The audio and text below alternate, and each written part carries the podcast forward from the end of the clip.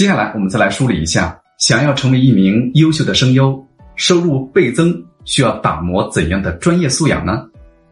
第一，熟练掌握标准的普通话，普通话水平等级测试要达到一乙或者一甲。第二呢，要口语化，配音生活化的场景很多，不要一板一眼。第三是要投入角色，和角色同悲喜共命运。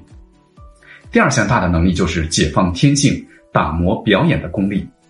配音不是念台词，也不是朗诵。我们这节课开篇就说了，声优是声音演员，更加考验你的表演功底。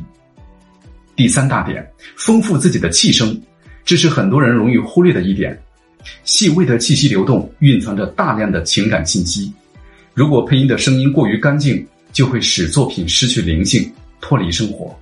第四点，对口型，对口型的背后是瞬间记忆力的强化练习和配音时的高度专注，需要入行之后大量练习。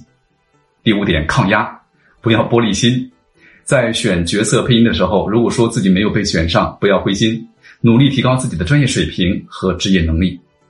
第六，耐心，这个行业对于新人来说，并不一定会有很高的收入，但是随着职业的发展。专业水平的提升，人脉资源的丰富，业务量也会跟随着逐步的提高。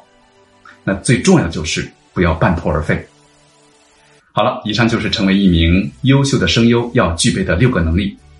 好，这节课到这儿就结束了。有关这节课内容的收获，欢迎在评论区留言分享你的看法。下节课再见。